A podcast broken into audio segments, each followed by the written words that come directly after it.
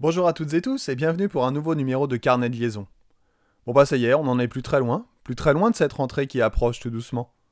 Une rentrée très particulière pour moi puisque ce sera la première depuis 20 ans pour laquelle je ne vais pas retrouver de groupe classe.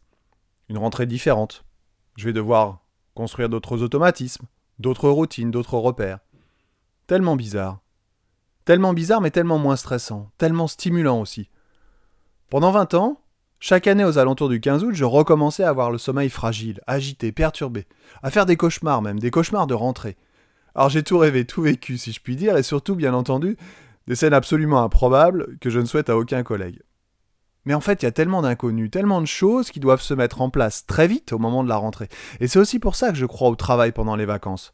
En amont de cette période si foisonnante, si perturbante, si anxiogène, parce que la rentrée ne laisse pas de place pour la quiétude et la réflexion.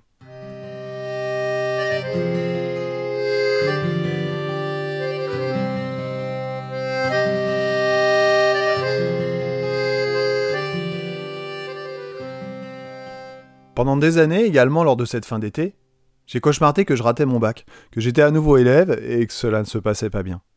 C'est vrai que j'ai raté mon bac. Dans une autre vie, en fait. Et ils m'ont suivi ces cauchemars. Longtemps, très longtemps. C'est pas banal un prof qui rate son bac. En fait, j'avais du mal au lycée. Du mal à travailler surtout, et puis du mal avec l'autorité aussi. Mais du coup, je pense être plus à même de comprendre en tant qu'enseignant les difficultés de certains élèves. Parce que je les ai vécues, ces difficultés.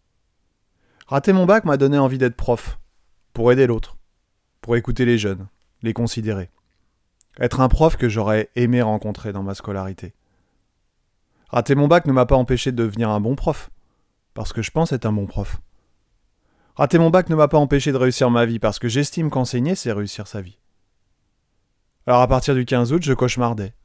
Tu cauchemardes, il ou elle cauchemarde, nous cauchemardons, vous cauchemardez, il cauchemarde, parce que je connais beaucoup de collègues qui subissent le même sort. Cette année, rien. Pas de stress, pas d'anxiété, pas d'angoisse. C'est quand même fou ce métier.